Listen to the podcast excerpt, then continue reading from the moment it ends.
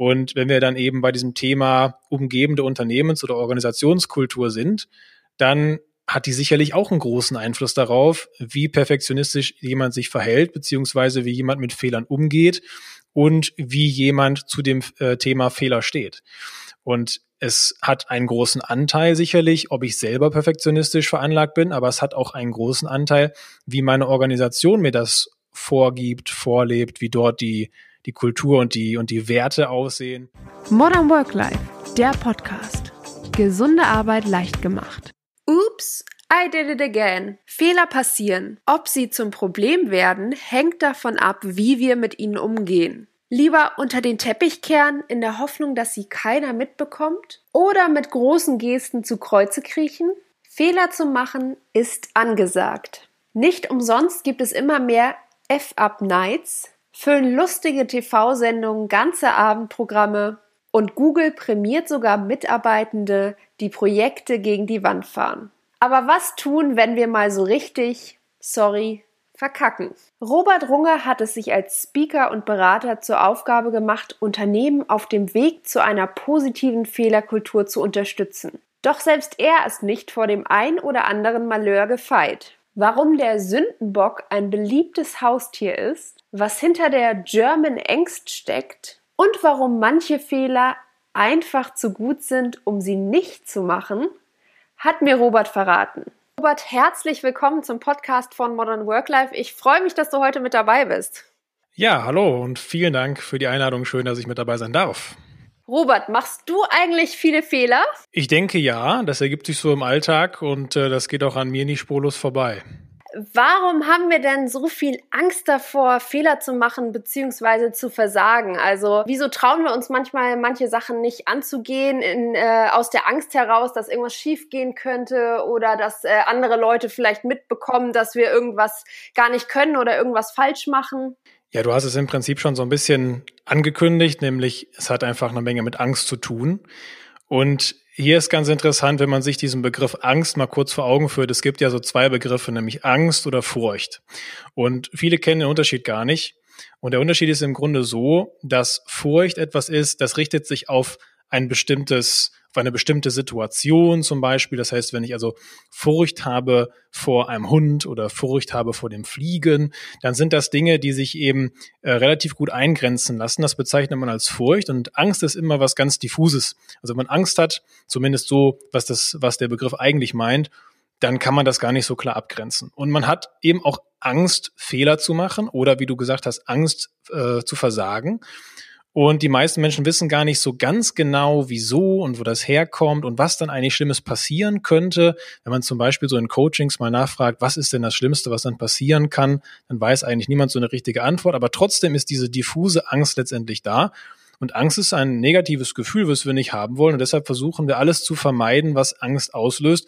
Und bei vielen löst eben auch alleine schon dieser Begriff Fehler machen, etwas falsch machen, im schlimmsten Falle versagen, diese Angst aus. Und deshalb versuchen wir im Normalfall eben auch Fehler zu vermeiden. Also würdest du sagen, es ist eher die Angst davor, dass andere Leute irgendwas Schlechtes über uns denken könnten oder die Angst vor den Konsequenzen des Fehlers? Wahrscheinlich ist es beides. Ich glaube, dass in vielen Fällen das erste zutrifft, nämlich dass äh, es so einen gewissen Moment der Peinlichkeit vielleicht auch hat, wenn man also einen Fehler macht, den man so mit äh, Flüchtigkeitsfehler vielleicht umschreiben würde. Also etwas, was jetzt nicht so ganz schlimme Konsequenzen hat, aber wo man dann meint, jemand anders wird bestimmt sagen, ah, hast du schon wieder was falsch gemacht, dir muss man aber alles 23 Mal erklären, äh, das wäre aber vermeidbar gewesen, oh, jetzt muss ich mich drum kümmern. Also dann reflektieren wir das Ganze eher so und ähm, vermuten dann mal, dass jemand anders wahrscheinlich eine unerwünschte Reaktion zeigen wird. Aber natürlich gibt's auch dann wirklich äh, diesen Angstzustand, dass wir glauben, dass eben aus der äh, Handlung, die wir dann eben in Anführungszeichen falsch machen, also diesem Fehler, den wir begehen, dann vielleicht wirklich eine Konsequenz resultiert, die für uns negativ ist. Und das versuchen wir natürlich auch zu vermeiden. Wenn wir uns jetzt mal den Arbeitsalltag angucken, ähm, in welchen Situationen passieren denn die häufigsten Fehler? Also ist es, wenn die Angst vor dem Fehler vielleicht schon zu groß ist und ich in so eine Art Schockstarre verfalle und dann alles irgendwie so halbherzig mache oder mir das gar nicht zutraue? Oder ist es eher ähm, wenn ich unachtsam bin und abgelenkt bin? Also ähm, wie kann ich mir so diesen ganzen Prozess des Fehlers überhaupt vorstellen? Ja, das ist ein ganz spannender Punkt, weil äh, dieses Thema Angst, da hatte ich ja vorhin schon kurz was zu dem Begriff gesagt, das ist eben etwas, was wir auch gerade in Deutschland sehr gut können. Tatsächlich gibt es auch in anderen Sprachgebräuchen äh, da bestimmte Begrifflichkeiten für. Also zum Beispiel im Amerikanischen gibt es die German Angst. Das heißt, das ist etwas, was die Amerikaner auch auf uns Deutsche durchaus beziehen und sagen, äh, the Germans have Angst. Also wir sind eben ängstlich aus teilweise nicht zu erkennenden Gründen. Die sprechen also nicht von Fear, von Furcht, sondern wirklich von Angst. Das haben sie also aus dem Deutschen übernommen. Und gerade diese, diese diffuse Angst ist eben etwas, wo es dann vielleicht auch im Arbeitsalltag, aber grundsätzlich einfach im Alltag eben ganz oft in diese Richtung geht, dass ich schon vielleicht so in einen leichten Panikzustand verfalle, wenn ich glaube, ich könnte jetzt etwas falsch machen oder ich habe vielleicht etwas falsch gemacht und ich versuche dann noch mehr den nächsten Fehler zu vermeiden und mich da irgendwie wieder rauszuziehen. Und Panik ist eben immer ein schlechter Berater. Das kann man, glaube ich, relativ pauschal sagen.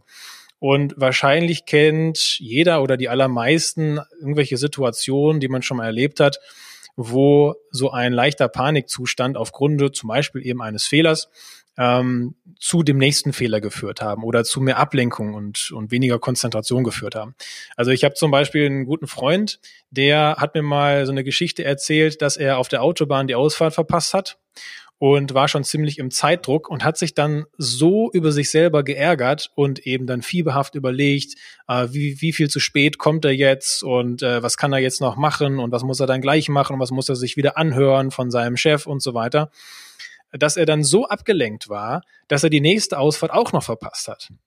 Ja, und das ist für mich eigentlich so ein klassisches Beispiel, ähm, dass man eben teilweise dann so in Panik gerät, auch wenn man es vielleicht im ersten Moment gar nicht so meint, aber die Gedanken fangen dann an zu rotieren und dann kommt eben eins zum anderen. Und dann kann es eben sein, dass ein vermutlich oder vermeintlich äh, nicht so ganz wichtiges Ereignis, also ein sehr kleiner Fehler, ähm, dann wieder das nächste auslöst im Kopf und dann kommen wir so von einem zum anderen und hinterher sind wir in einer Situation, wo wir uns dann fragen, wie bin ich denn da eigentlich hingekommen? Also das kann durchaus sein, dass man sich im Kopf da wirklich so ein bisschen hoch eskaliert.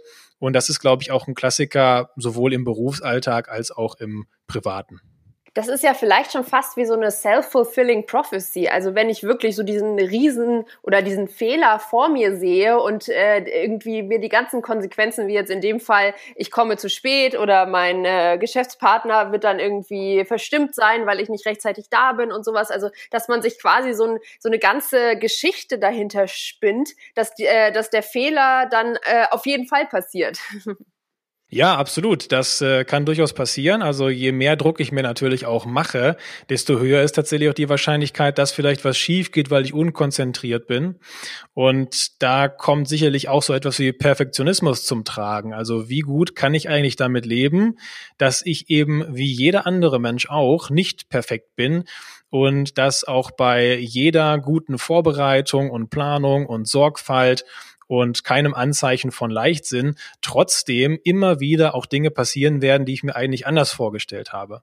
Und der Perfektionist, der kann damit eben nicht besonders gut leben. Und je perfektionistischer ich bin, desto schneller werde ich auch in solch einer Panik verfallen, wenn ich eben das Gefühl habe, dass irgendwas gerade gar nicht so läuft, wie ich es eigentlich geplant habe.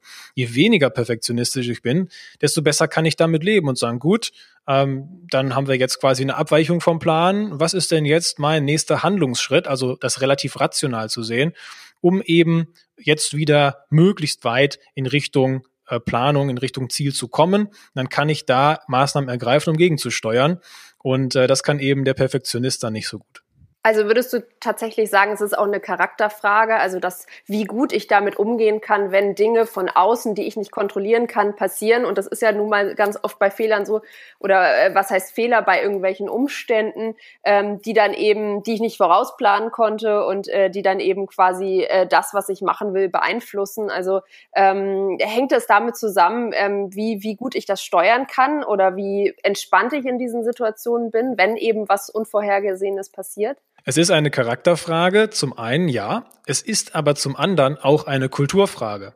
Und da sind wir ja bei einem ganz wichtigen Punkt, nämlich wenn wir uns auch Unternehmen eben anschauen und äh, auch im Sinne dieses Podcasts soll es ja auch um Unternehmen und Organisationen gehen, dann muss man sich ja immer zwei Fragen stellen, wenn man sich Menschen in den Organisationen anguckt, nämlich einmal, was geht von den Menschen selbst aus und was geht von der Organisation, die den Menschen umgibt, aus. Und wenn wir dann eben bei diesem Thema umgebende Unternehmens- oder Organisationskultur sind, dann hat die sicherlich auch einen großen Einfluss darauf, wie perfektionistisch jemand sich verhält, beziehungsweise wie jemand mit Fehlern umgeht und wie jemand zu dem äh, Thema Fehler steht.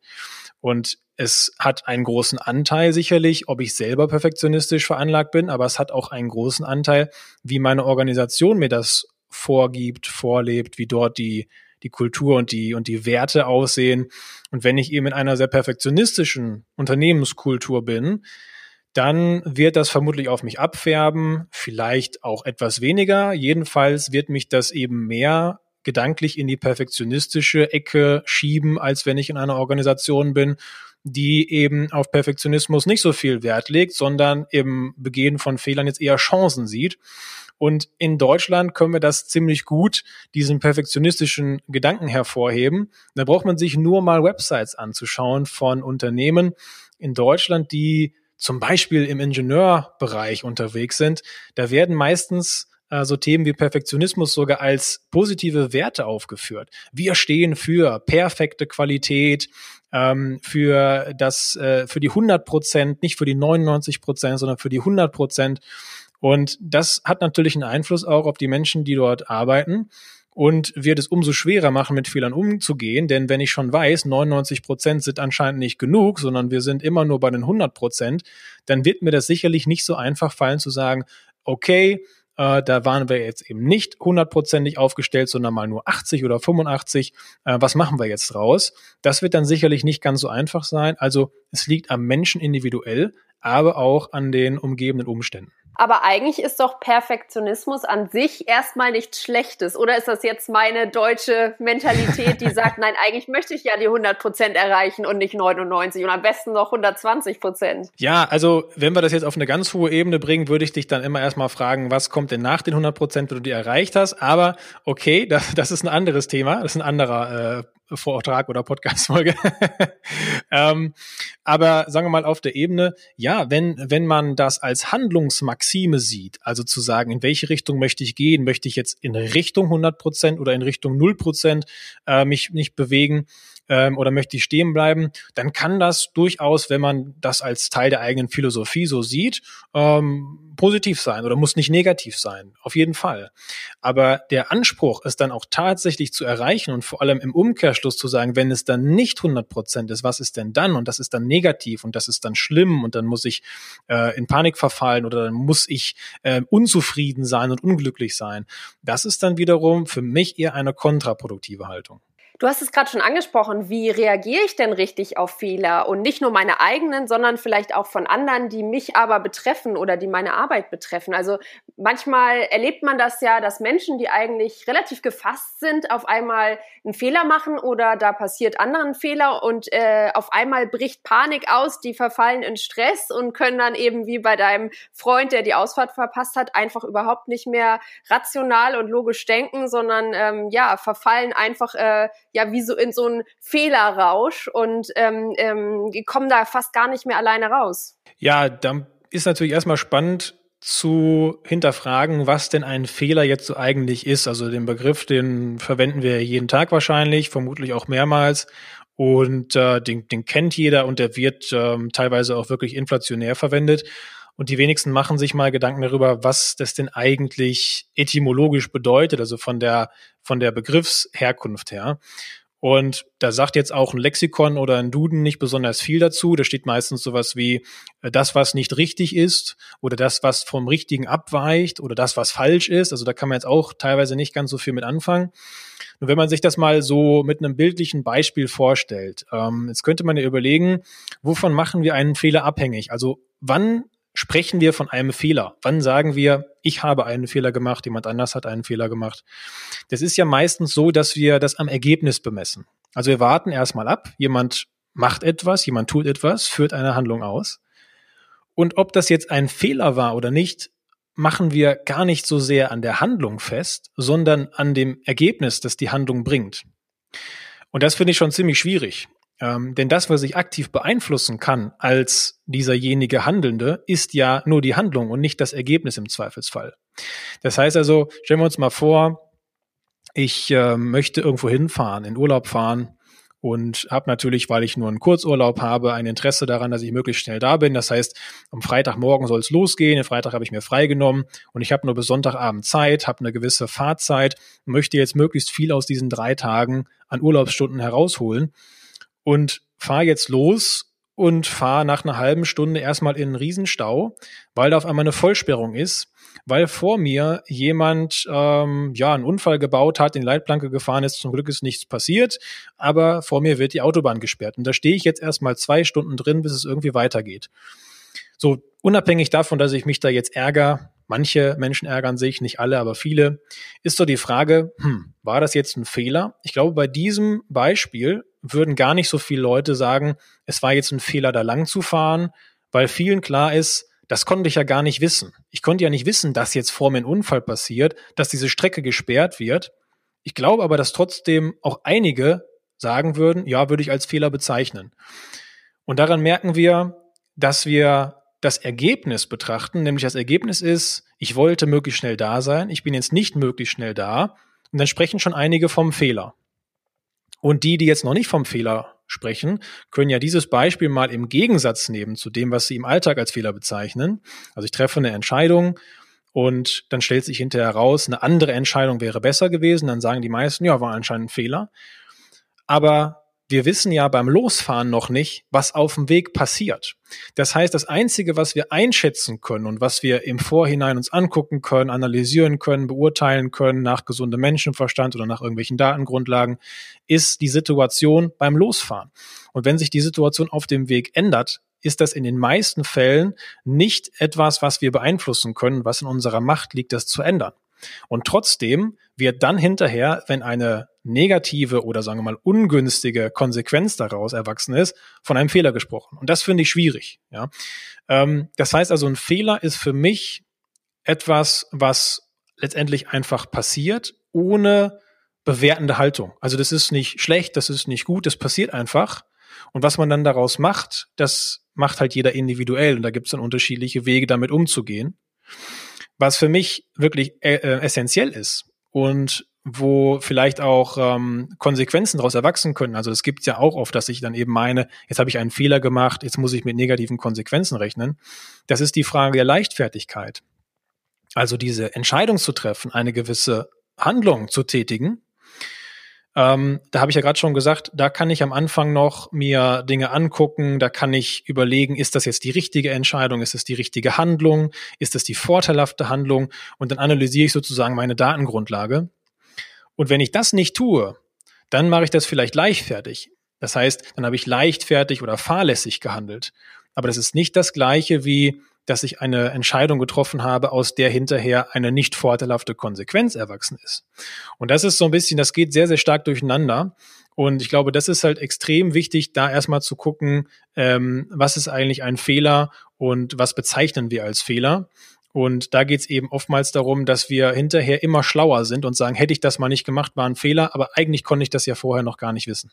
Also ist sozusagen alles besser als Stillstand, wenn man jetzt zum Beispiel eine Entscheidung treffen muss und eben seine Daten, Fakten gut evaluiert hat und sagt, für mich fühlt sich das in diesem Moment richtig an, ähm, ich habe äh, die und die Belege dafür und wie du schon sagst, das Ergebnis kann ich nicht beeinflussen, ist das auf jeden Fall besser, als zu sagen, ähm, ich stoppe jetzt erstmal die ganzen Prozesse und stehe erstmal still aus Angst eben vor dem eventuell negativen Ergebnis? Absolut, und das kann man auch äh, statistisch tatsächlich belegen. Also es gibt weitreichende Studien, die zeigen, dass der größte wirtschaftliche Schaden weltweit nicht dadurch entsteht, dass falsche Entscheidungen getroffen werden, sondern dass keine Entscheidungen getroffen werden, beziehungsweise Entscheidungen aufgeschoben werden.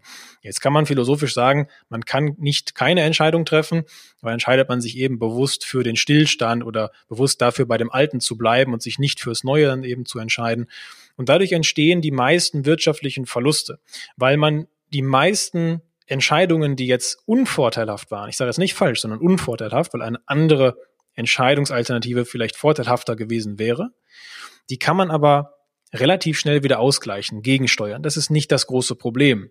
Bloß die verlorene Zeit aufzuholen, die ich eben damit verliere, dass ich diese Entscheidung mal weiter vertage, aufschiebe, erstmal bei dem Alten hängen bleibe, das ist nicht besonders einfach. Insofern, ja, würde ich das ganz klar so beantworten, zu sagen, eine Entscheidung zu treffen ist immer besser als Entscheidung aufzuschieben. Nur es sollte eben nicht darin ausarten, dass wir dann eben leichtfertig Entscheidungen treffen und sagen, äh, ich vernachlässige jetzt mal eben jede Grundlage und jedes Wissen und jede Erkenntnis, die ich schon habe. Nein, die sollte ich mit einbeziehen, aber trotzdem dann zu einer Entscheidung kommen. Was mache ich denn jetzt, wenn ich in der gegenteiligen Situation bin? Also ich bin jetzt zum Beispiel eine Führungskraft und einer meiner Mitarbeiter, Mitarbeiterinnen kommt zu mir und sagt, ich habe einen riesigen Fehler gemacht, ähm, ich weiß gar nicht, was ich machen soll. Wie reagiere ich dann angemessen? Ja, das kommt natürlich etwas darauf an, in welcher Situation man jetzt gerade ist. Ähm, wenn man jetzt mit Kolleginnen, Kolleginnen, Vorgesetzten, wie auch immer im beruflichen Kontext unterwegs ist, dann geht es ja meistens darum, dass man für diese ja, Unvorteilhaftigkeit, die sich jetzt dadurch ergeben hat, der andere sagt, ich habe einen Fehler gemacht, okay, dann wird sich irgendwas ergeben haben, was nicht erwünscht war, dass man da jetzt etwas findet, eine Herangehensweise findet, wie man das wieder ausgleichen kann oder ins Gegenteil verkehren kann. Und letztendlich ist das der perfekte Analyseansatz. Also wir haben dann wunderbar die Möglichkeit zu schauen, erstmal, aus welchem Grund ist es schiefgelaufen? Also was hat dahin geführt, dass es eben jetzt in diese unvorteilhafte Situation gegangen ist? Äh, warum wurde die Entscheidung so getroffen? Es müssen ja dann irgendwelche Umstände da gewesen sein, die denjenigen, der jetzt gerade sagt, ich habe einen Fehler gemacht, dahin gebracht haben, diese Entscheidung so zu treffen. Also aus welchem Grund war das? Haben wir falsche Datengrundlagen gehabt? Haben wir, mh, hm, hatte nach Bauchgefühl entschieden und das muss auch nicht immer falsch sein, aber ähm, war das eben in diesem Fall nicht das, was mit der Realität übereinpasste? Ähm, müssen wir also in Zukunft vielleicht, oder sollten wir in Zukunft vielleicht einen anderen Prozess zur Entscheidungsfindung implementieren? Ähm, ist es überhaupt so negativ, wie der andere meint, oder ähm, reagiert er vielleicht in dem Moment etwas über? Ähm, gibt es vielleicht andere Anhaltspunkte, die wir finden können, was da passiert ist? Also es ist eine optimale Analysesituation. Und da kommt es natürlich auch wieder ganz stark auf diesen Punkt an, von dem ich vorhin schon mal gesprochen hatte, dieses Thema eigener Umgang damit und Unternehmenskultur oder Organisationskultur oder allgemein umgebende Kultur. Ähm, zum einen, wie gehe ich selber damit um? Also vermutlich werde ich, wenn ich grundsätzlich weniger perfektionistisch veranlagt bin, auch mir selber Fehler nachsehe, auch anderen Fehler eher nachsehen und das eher konstruktiv nehmen. Und zum anderen ähm, auch wieder dieser Einfluss der umgebenden Kultur. Also wenn ich mich in einer Organisation befinde, die genau diesen Ansatz hat, zu sagen, Fehler sind eine optimale Grundlage, um zu analysieren, um zu lernen, um voranzukommen, um sich weiterzuentwickeln, dann werde ich sicherlich auch ganz anders damit umgehen können, als wenn ich mich in einer Kultur bewege, die Fehler jetzt eher abstraft und die gerne unter den Teppich kehrt und da gar nichts von wissen möchte und eben nach dieser vermeintlichen Perfektion strebt.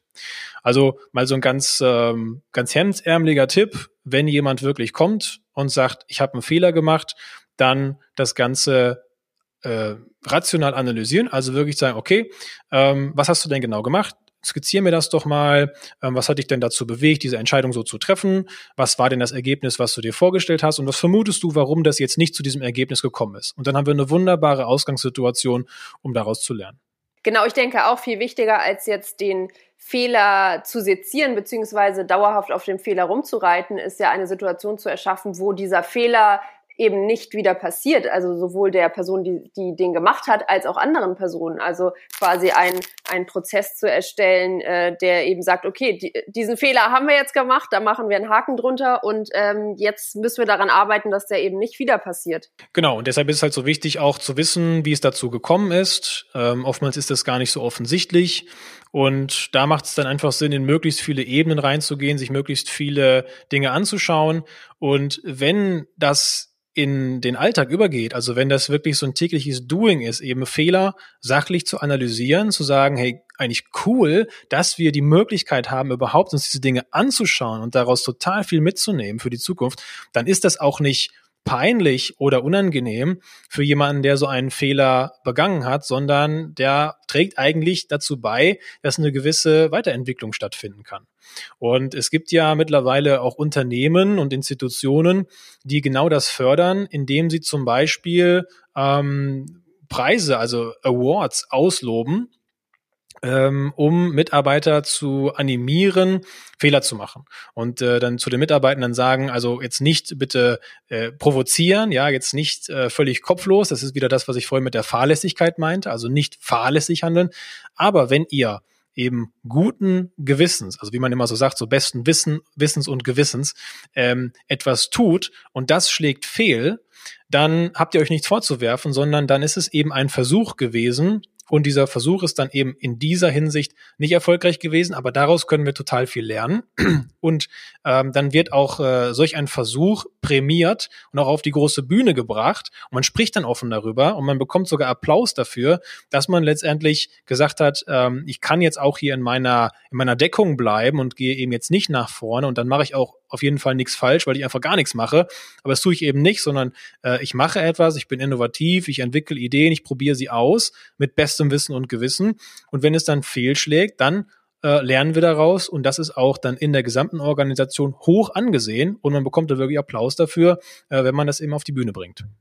Warum fällt es uns denn manchmal so schwer, zu unseren Fehlern zu stehen? Also warum suchen wir gerne einen Sündenbock für das, was wir im wahrsten Sinne des Wortes verbockt haben? Oder ist das so wie mit der Angst? Äh, der German Sündenbock äh, hat das etwas mit unserer Kultur zu tun, dass, ähm, dass es eben darum geht, dass, äh, dass man quasi die, die Schuld oder den Fehler auf jemand anderen oder etwas anderes ablehnt? Ja, der Sündenbock, der ist, glaube ich, weltweit relativ beliebt. Äh, das ist wahrscheinlich das, das Lieblingstier von vielen Menschen, ähm, ohne das jetzt böse zu meinen. Also sicherlich suche auch ich manchmal einen Sündenbock ungerechtfertigterweise. Ähm, und der Sündenbock, der macht es natürlich für mich selber erstmal ziemlich angenehm. Denn wenn ich jetzt irgendeine Schuld, eine Zuständigkeit, eine Verantwortung auf jemand anders abschieben kann, dann bin ich halt erstmal davon befreit. Und das ist im ersten Moment erstmal ziemlich angenehm, ähm, beziehungsweise wäre im Umkehrschluss sehr unangenehm, denn äh, ja, man kann sich ja mal vorstellen, jede Unzufriedenheit, die ihr jetzt in eurem Leben erlebt habt und jedes, äh, jede schlechte Emotion, jedes negative, ähm, ja, äh, Haar in der Suppe sozusagen, ähm, was ihr so kennt, das würdet ihr jetzt auf euer eigenes Verhalten zurückführen müssen. Also ihr würdet jetzt sagen, okay, immer wenn es mir schlecht ging und alles, mit dem ich jetzt aktuell unzufrieden bin und wo es mir, wo ich mich nicht so wohl fühle, ist meine eigene Verantwortung. Das ist alles auf eigenem, auf meinem eigenen Mist gewachsen. Und zwar wirklich ausnahmslos alles. Das ist für die allermeisten Menschen ganz, ganz schwer zu ertragen. Ich will auch mich selber da gar nicht von ausnehmen. Also auch ich versuche manche Dinge mal unbewusst auf andere abzuschieben oder auf irgendwelche Lebensumstände abzuschieben, weil dann müssen wir letztendlich nicht so damit leben, dass wir uns in den aller, allermeisten Situationen eigentlich selber weiterhelfen können. Und deshalb ist halt dieser Sündenbock auch so beliebt, weil ich letztendlich sagen kann, naja, weißt du, also damals hat mein Lehrer in der Schule halt schon ganz schön viel verbockt, weil der hat mich nicht richtig für das Thema begeistert. Und dann haben unter Umständen meine Eltern mich halt auch nicht so wirklich gefördert und die hätten mich auch mehr zwingen müssen, irgendwas zu tun. Und das ging ja dann auch an der Uni so weiter und da war auch der Hörsaal so voll und dann habe ich auch das, das falsche Studium gewählt und da hätten mich dann auch meine Eltern oder meine Freunde nochmal mehr beraten müssen. Ja, und in meinem Job, äh, da ging es ja dann auch weiter. Mein Chef, der war dann ganz frech und hat sich dann meiner äh, finanziellen Notsituation ähm, letztendlich äh, bemächtigt und hat äh, mich da gezwungen, diesen Job anzunehmen, den ich gar nicht haben wollte, weil ich Geld brauchte. So, und das kann ich unendlich fortspinnen, bis in die Rente oder wahrscheinlich noch, bis ich mich irgendwann mal unter die Erde begebe, kann ich in jeder Situation, Lebenssituation wunderbar Dinge und Menschen finden, die eigentlich dafür verantwortlich sind, dass es jetzt gerade nicht so läuft, wie es eigentlich laufen sollte. Und das ist im ersten Moment relativ angenehm, weil dann kann ich immer durchatmen. Puh, bin ich ja eigentlich gar nicht selber schuld. Ne? Ist alles halb so wild. Das Problem dabei ist, kurzfristig ist es angenehm, langfristig habe ich dadurch auch ähm, nicht die Möglichkeit, mich jetzt eben selber in eine Situation zu bringen, in der es mir besser geht, wo ich dann zufriedener bin. Weil wenn ich die Verantwortung auf andere Menschen schiebe, ist das kurzfristig angenehm, ich bin nicht schuld. Langfristig nehme ich mir dadurch eben die Macht, weil der andere ist ja zuständig, der andere ist ja verantwortlich. Das heißt also, mich in eine bessere, angenehmere, vorteilhaftere Situation zu bringen, liegt ja bei dem anderen. Angeblich. Ich habe ihm ja die Verantwortung zugesprochen. Das heißt, wenn ich mich selber dorthin bringen möchte, wo ich gerne hin möchte, da wo ich gerne sein möchte, dann muss ich mir auch selber die Verantwortung zusprechen. Nur dann kann es eben sein, dass ich sage, oh, da muss ich auch die Verantwortung für die ganzen äh, nicht so guten Dinge, für die negativen Dinge übernehmen. Das ist, das ist oft schwierig. Aber dadurch ist letztendlich dieser Sündenbock auch relativ beliebt, weil ich eben kurzfristig zumindest ein ganz gutes Gefühl damit verbinde, wenn jemand anders zuständig ist das ist ja eigentlich genau die Opferrolle, also zu sagen, äh, der und der ist dran schuld und das zieht sich jetzt durch mein ganzes Leben und es gibt immer irgendjemanden, der, quasi den Finger auf mich hält und, und äh, irgendwie sagt, nein, du sollst nicht erfolgreich sein. Ähm, das ist ja genau die Opferrolle, aus der man eigentlich raus möchte. Also wie übernehme ich denn Selbstverantwortung für mich? Vor allen Dingen, was sind denn die ersten Schritte? Also ähm, wie kann ich vielleicht im Kleinen anfangen zu sagen, nein, da ist jetzt eben niemand anderes dran schuld oder ähm, äh, niemand anderes beeinflusst das außer ich selbst. Also erstmal macht es sicherlich Sinn, das, was ich gerade mal so kurz ähm, zusammengefasst hatte, wirklich zu verinnerlichen. Also mal darüber nachzudenken, in welchen Situationen weiß ich eigentlich jemand anders so diese Verantwortung zu? Wann habe ich das letzte Mal gesagt, ja, da ist ja auch der dran schuld. Das ist jetzt eine relativ harte Formulierung. Eine weichere Formulierung ist sowas wie, ähm, da konnte ich jetzt aber nichts für oder da hat der andere ja auch jetzt seinen Beitrag zugeleistet oder sowas in der Richtung. Also das sprechen wir nicht immer direkt aus, aber wir denken es dann öfter. Und wie gesagt, das kann auch irgendwie schon der, der Lehrer in der Grundschule sein, der jetzt irgendwie mich nicht mochte oder meine Begabung nicht gefördert hat. Und dann vielleicht ganz aktuelle Dinge. Und dann entwickle ich schon mal so eine gewisse Selbstreflexionsfähigkeit, so eine gewisse, so ein gewisses, ähm, ja, so eine gewisse Aufmerksamkeit auch mir selber gegenüber und diese Dinge laufen ja meistens unbewusst, schrägstrich unterbewusst ab. Das heißt, äh, ich denke da nicht lange drüber nach, wenn ich sowas sage oder denke, sondern es ist schon fast automatisiert. Also da wirklich mal den Blick nach innen richten und mal überlegen, ja, äh, das, was der Runge da jetzt erzählt, wann habe ich das denn das letzte Mal gedacht? Und dann wird einem das vielleicht auch mal auffallen, dass man das in vielen Situationen so oder in ähnlicher Art und Weise denkt. Und dann ist für mich immer ganz wichtig so ein Punkt, ähm, wie sehr stimme ich oder mein Verhalten eigentlich mit meinen äh, eigenen Werten überein. Und das passt bei vielen Menschen eben auch nicht. Und das ist auch ein Punkt der Selbstverantwortung. Ich möchte eigentlich als Mensch immer jemand sein, der nach seinen eigenen Werten und Normen lebt. Das heißt also, wenn ich sage, ähm, Ehrlichkeit ist ein, ein Wert, der mir wichtig ist, ist eine Tugend, dann möchte ich auch selber eigentlich ein ehrlicher Mensch sein. Ich komme aber vermutlich in viele Situationen, wo es irgendwelche Motivationen gibt, nicht ehrlich zu sein. Das kann jetzt im Job sein, das kann im Privaten sein, ist egal. Ähm, und da wird vielleicht von mir erwartet, dass ich mal die Wahrheit so ein bisschen beschönige oder ich habe selber eine eigene Motivation, weil ich denke, uh, äh, da möchte ich jetzt nicht so richtig mit der Wahrheit rausrücken und verdrehe dann so ein bisschen die Tatsachen. Und dann werden die meisten kennen, das fühlt sich dann nicht so richtig gut an. Man tut es dann aber so ein bisschen ab und sagt, ja, ähm, naja, machen ja andere auch. Und es ist genau das Problem. Machen ja andere auch ist für unser Selbstwertgefühl völlig egal. Machen andere auch. Ich will aber kein anderer Mensch sein. Ich will ich selber sein. Und wenn mir das selber ein Anliegen ist, ein wichtiger Wert ist, ehrlich zu sein, dann bringt mir das eigentlich nicht viel zu sagen, aber andere sind auch nicht ehrlich. Ich fühle mich trotzdem nicht gut. Und dann verdrängen wir das und dann machen wir einen Deckel drauf und sagen, naja, passt aber schon. Und das äußert sich in ganz, ganz vielen Alltagssituationen. Ähm, beispielsweise, ich fahre mit meinem Auto durch eine 30er-Zone und fahre 45 und ähm, das fällt mir gar nicht so richtig auf, bis mir irgendwann vielleicht ein Kind, vor, kind vors Auto läuft. Ich kann gerade noch so eben bremsen. Äh, kind erschreckt sich, guckt mich ganz erschrocken an. Ich gucke erschrocken das Kind an, denke, um Gottes Willen, das ist ja gerade noch mal gut gegangen. Und jetzt fange ich an zu überlegen, ja, wie konnte das denn eigentlich passieren? Und ich weiß, natürlich bin ich zu schnell gefahren. Und jetzt habe ich einen Gewissenskonflikt, weil ich denke, aber du bist doch kein rücksichtsloser Mensch. Du bist doch kein Mensch, dem andere Menschen egal sind. Wie kann ich diesen Konflikt jetzt lösen? Ich habe mich aber so verhalten. Also überlegt man hier kurz und sagt, ah, weißt du was, wir machen das gesellschaftsfähig. Andere machen es auch. Das ist das gleiche Thema. Ah, aber der da vorne, der, der andere, der ist noch schneller gefahren. Ja, aber hier fährt doch jeder zu schnell. Ne? Und ich kann es sogar noch umdrehen und dann kommen wir auf so eine Doppelmoral. Wenn ich jetzt der Fußgänger bin, der fast angefahren wird, dann rege ich mich auf und sage, wie kann man denn hier zu schnell fahren? Obwohl ich das als Autofahrer selber tue. Und diese kleinen Dinge, also die kann man jetzt im Alltag natürlich unzählige Beispiele von aufzählen. Die zeigen aber letztendlich, wie sehr bin ich im Einklang so mit meinen eigenen Werten und übernehme ich wirklich Verantwortung für mich selber. Also stehe ich dazu, sage ich, okay, ja, ich habe mich in dieser Situation rücksichtslos verhalten. Ich möchte das nicht tun und deshalb werde ich es zukünftig auch anders machen. Und dann übernehme ich Selbstverantwortung. Wenn ich sage, ja, jetzt bin ich schon fast wieder beim Thema Fehler, ich habe einen Fehler gemacht und zwar in diesem Falle ganz bewusst ja fahrlässig. Ich hätte ja, ich weiß ja, was passiert, wenn ich zu schnell fahre oder was passieren kann. Also ich habe fahrlässig gehandelt. Ich habe nicht im Sinne meiner eigenen Werte gehandelt. Das möchte ich nicht. Ich möchte das nicht sein, dieser Mensch sein. Ich möchte kein rücksichtsloser Mensch sein. Mir ist es wichtig, äh, auf andere Menschen Rücksicht zu nehmen. Und deshalb werde ich das nicht wieder tun. Das heißt also, ein guter Schritt, wenn ich mehr Selbstverantwortung übernehmen möchte, die mich dann übrigens langfristig dahin bringt, dass ich mich auf jeden Fall wohler mit mir selber fühlen werde, ähm, ist zu, im Alltag wirklich auf diese kleinen Dinge zu schauen und jedes Mal zu überlegen, wenn ich über jemand anders mecker, mecker ich damit nicht vielleicht über mich selber, weil der Autofahrer, der zu schnell gefahren ist und ich mecker über den, könnte das vielleicht auch ich sein. Ähm, und ähm, gibt es eben Situationen, wo ich mich anders verhalte, als ich mich gerne verhalten würde? Was ist meine Motivation dafür? Und wie mache ich das beim nächsten Mal besser?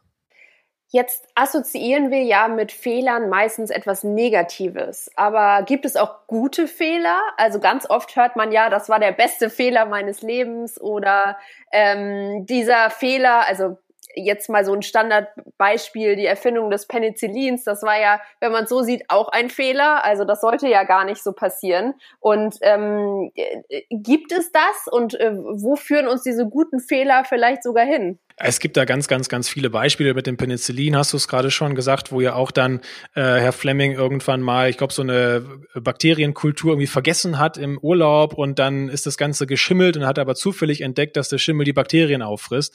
Ähm, da gibt es so viele Beispiele, die kann man alle im Internet suchen und wird da fündig. Ähm, äh, Post-it wurde so erfunden von der Firma 3M, wo dann die Chemiker also irgendwie einen super Klebstoff ähm, entwickeln wollten, der ganz, ganz klebfest ist und im Endeffekt ließ er sich wieder ablösen und sie haben gesagt, oh nein, die ganze Forschungsgelder verschwendet, zum Fenster rausgeschmissen. Und Jahre später kam jemand auf die Idee zu sagen, Mensch, aus meinen Notenblättern im Orchester, da fällt mir, fällt mir immer so ein Notizzettel raus. Ähm, jetzt streiche ich das mal ein mit diesem, mit diesem ablösbaren Kleber. Und irgendwann hat man dann gesagt, ja Mensch, das können wir auch in Serie produzieren. Und auf einmal wurde der Post-it erfunden. Also da gibt es ganz, ganz, ganz viele Beispiele dafür. Und das ist ja genau das. Also dieses, dieses Innovativsein, das, das kann eigentlich nur dann funktionieren, wenn ich bereit bin, Fehler zu machen. Wenn ich jeden Fehler ausschließen will, dann werde ich überhaupt nicht von der Stelle kommen. Und wir haben da so ein gewisses äh, Problem auch in der heutigen Zeit, in ganz vielen Unternehmen auch, dass äh, Innovation nur sehr eingeschränkt, nur sehr langsam läuft. Und das hat sicherlich auch damit zu tun, dass Menschen eben diese diffuse Angst vor Fehlern haben. Und dann schaut man sich solche Produkte an, solche Erfindungen an, die eigentlich nur durch Fehler zustande gekommen sind. Und dann sieht man, hey, Moment mal, das ist doch eigentlich genau das Gegenteil davon. Nur so kommen wir auf diese Dinge. Wie schon gesagt, jetzt nicht fahrlässig handeln, aber zu sagen, naja, ich gehe mal einen Schritt und gucke, was passiert.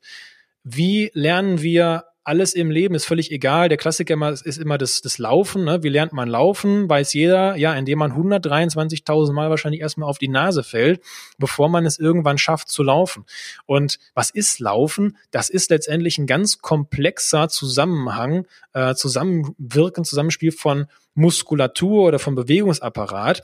Und ein kleines Kind kann ja diesen komplexen äh, Bewegungsablauf, also dieses, dieses komplexe Zusammenspiel äh, von Muskulatur und Bewegungsapparat, äh, kann es ja überhaupt nicht irgendwie vorausplanen, kontrollieren. Also man müsste jetzt mal überlegen, wie lange würde es eigentlich dauern und wie hoch wären die Erfolgsaussichten, wenn ein Kind äh, mit ein paar Monaten oder vielleicht mit einem Jahr dann äh, versucht, ähm, durch eine zielgerichtete Analyse, ähm, ohne einen Fehler dann zu begehen, zu lernen, wie man läuft. Also sich quasi andere Kinder so lange anzuschauen, bis es dann weiß, aha, so geht das, steht dann auf und läuft sofort fehlerfrei. Das würde ja niemals funktionieren. Äh, da sagen wir sofort, nee, das kann überhaupt nicht funktionieren. Das muss einfach ausprobieren, fällt hin, ausprobieren, fällt hin, ausprobieren, fällt hin. Und irgendwann funktioniert es dann. Da ist das für uns völlig normal. Und was machen wir dann beispielsweise im Berufsalltag? uh, wir müssen erstmal alles 123.000 Mal analysieren, durchrechnen, Szenarien, äh, Case Study, äh, dann noch mit möglichst vielen Leuten drüber sprechen. Das ist auch ganz wichtig. Erstmal einen Arbeitskreis bilden, damit ich ja nicht der einzige Depp bin, der das dann gemacht hat, sondern die anderen haben dann ja auch gesagt, jo, mach mal, mach mal. Und wenn ich, wenn es dann eben fehlsteht, kann ich sagen, ja, die haben aber alle zugestimmt. Ne? Also das ist ja auch schon so eine Sache. Ähm, und dann geht einfach unheimlich viel Zeit verloren. Und dann haben wir solche Szenarien, dass wir sehen, äh, auf einmal kommt ein Startup und Startups haben vielleicht teilweise eine andere Mentalität als große etablierte Unternehmen. Viel weniger Kapitalausstattung, viel weniger Erfahrung, äh, viel weniger Netzwerke, Kundenkontakte und so weiter. Und trotzdem ziehen die teilweise an etablierten Unternehmen vorbei, weil sie eben genau das gemacht haben. Die haben so oft Trial and Error gemacht, so oft waren sie bereit, aus der Deckung zu gehen, Dinge auch falsch zu machen, bis irgendwann funktioniert hat. Und das, was dabei rauskommt, ist so gut und so innovativ und so neuartig und so attraktiv, ähm, dass es sich quasi von, ja, wie von alleine verkauft und dann ein Startup auf einmal an einem etablierten Unternehmen vorbeizieht. Und das etablierte Unternehmen sagt, hä? Wie kann das denn sein? Warum haben die denn dieses Produkt jetzt innerhalb von einem Jahr rausgebracht? Wir sind doch schon seit zehn Jahren in der Marktforschung. Ja, genau deswegen, weil ihr, weil ihr noch in der Marktforschung seid. Ja? Also insofern, ja, es gibt nicht nur gute Fehler, aber wie gesagt, es hängt für mich eigentlich eher daran, wie ist der Fehler zustande gekommen? Ist es fahrlässig zustande gekommen? Dann ist es eher kein guter Fehler. Ist es aus, ähm, aus dem Antrieb, Innovation, ich möchte was bewegen, ich möchte weiterentwickeln, äh, zustande gekommen, dann ist eigentlich jeder Fehler gut. Die Frage ist einfach nur, was mache ich hinterher draus? Das ist ja auch dieses klassische, wie du eben schon angesprochen hast, Trial and Error. Also wenn ich innovativ sein möchte, dann muss ich halt eben auch mal riskieren, ein in ein paar Sackgassen zu gehen und eben äh, ein Stoppschild vor mir zu haben und zu sehen, oh, da geht's jetzt nicht mehr weiter, eventuell umzudrehen. Aber äh, im Endeffekt habe ich dann herausgefunden, okay, diese zwei Wege, die äh, bringen mir nichts, äh, da ist der richtige Weg. Und das äh, schaffe ich halt eben nur, wie du sagst, nicht, wenn ich zehn Jahre Marktforschung betreibe, sondern einfach auch mal die Sachen aktiv ausprobiere, eben mit dem Risiko, dass auch mal was schief geht oder dass halt auch mal ein guter oder weniger guter Fehler dabei rauskommt. Aber da sind wir natürlich auch schon bei der positiven Fehlerkultur. Also ähm, wie ähm, etabliere ich denn so eine Kultur in meinem Unternehmen oder äh, überhaupt in meinem Alltag und was macht eine positive Fehlerkultur aus? Die erste Frage, die sich da stellt, ist immer, wird über Fehler überhaupt gesprochen? Oder werden Fehler grundsätzlich unter den Teppich gekehrt? Und das kommt viel häufiger vor, als man vielleicht meint. Viele denken, na ja, also das ist ja ein Thema, das ist in aller Munde und man weiß, man braucht irgendwie Fehler, um auch voranzukommen. Aber trotzdem erlebe ich das ganz, ganz oft wirklich auch in der Praxis, dass eben über Fehler eigentlich gar nicht gesprochen wird. Und ich meine jetzt nicht, dass man irgendwie einen systematischen Prozess schon aufgesetzt haben muss, wo dann irgendwelche Retrospektiven und so weiter laufen. Das ist mir alles schon viel zu kompliziert jetzt für den ersten Schritt, sondern dass man einfach nur eine, eine Basis hat, eine Kultur hat, die es hergibt, dass man überhaupt über Fehler spricht. Also zu sagen, ich habe einen Fehler gemacht oder auch jemand anders darauf anspricht und sagt, ähm, äh, das, was da äh, passiert ist, ne, das äh, ist ja jetzt nicht in die Richtung gegangen, wie wir das jetzt geplant hatten, aber dann natürlich eben anzuschließen, okay, und was tun wir jetzt? Was ist jetzt unser Ansatz, um das weiter zu verfolgen in der äh, Art und Weise, wie es dann eben laufen soll? Und wenn, also gerade in der zweiten Situation, wo ich jemand anders auf einen Fehler anspreche, da zeigt sich sicherlich sehr, sehr schnell, wie eigentlich ein Umgang äh, der äh, mit, mit Fehlern ist oder wie die Fehlerkultur ausgeprägt ist. Aber wenn der andere ganz allergisch reagiert, dann weiß ich, gut, äh, da scheint also der Umgang mit Fehlern jetzt nicht so ganz tief verwurzelt in der Kultur zu sein. Also gibt es überhaupt Raum, gibt es ein Bewusstsein, gibt es eine Kommunikation, die Fehler überhaupt zum Thema hat? Oder gibt es sie nicht? Und wenn es sie nicht gibt, dann haben wir auf jeden Fall noch eine Menge zu tun. Und dann ist eben die Frage, was wird dort getan? Also spricht man jetzt nur negativ über Fehler und werden Menschen dort irgendwie äh, gegängelt und, und geht es dann nur darum, sich gegenseitig aufzuziehen? Wer war jetzt wieder am blödesten, am döfsten, hat den blödesten Fehler gemacht äh, und dann auch zum wiederholten Mal, äh, um Gottes Willen? Oder geht es halt wirklich darum zu sagen, dieser Fehler bietet eine Grundlage für ein weiteres Vorgehen? Und was ich ja eben, ich hatte es vorhin schon mal kurz angesprochen, sehr charmant finde, sind zum Beispiel solche Awards, die teilweise ausgelobt werden. Also Google macht das mit dem Penguin Award. Ähm, warum heißt der Penguin Award? Weil die Pinguine, wenn man sich jetzt so ein tierisches Vorbild nehmen möchte, für die ist es völlig normal, dass die also einen, äh, ein Mitglied der Pinguinfamilie vorschicken, äh, um neues Terrain zu erkunden. Das heißt also, die äh, schicken dann erstmal so einen unter die Eisscholle und wenn der nicht mehr auftaucht, dann wissen alle, okay, da gehen wir jetzt nicht runter.